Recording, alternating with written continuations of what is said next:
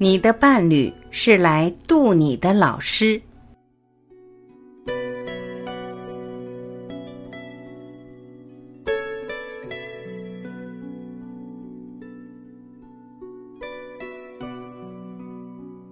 回到自己本来的样子吧，接纳面对真实的自己。每个众生都是自己的老师，何况与你朝夕相伴的伴侣？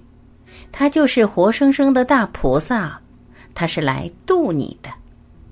他身上你看不惯的毛病，正是你无法接纳自己的阴影面。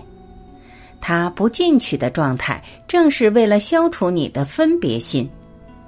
他跟你无法交流，正在考验你傲慢心的底线。多生累世后，你们也许就默契成灵魂伴侣。双生火焰般的亲密状态，天上掉下个走这条路的理想伴侣，基本上不太靠谱。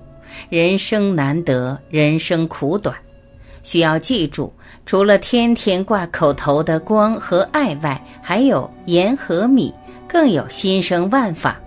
当你真正看见它时，此刻心灵成长就开始了。不明此心，学法无益。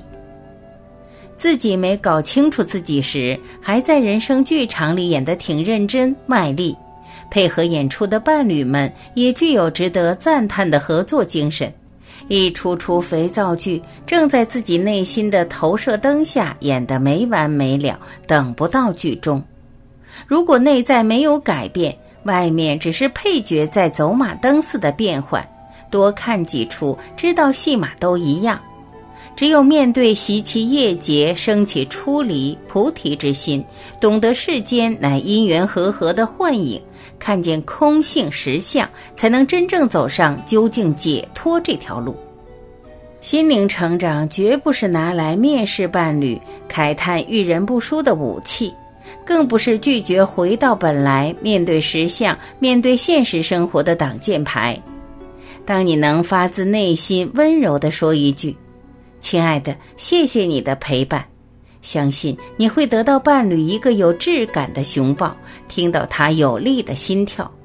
当你真正看见他时，你所谓的心灵成长之路就开始了。伴侣也会出现神奇的变化，他会越来越支持你的人生成长。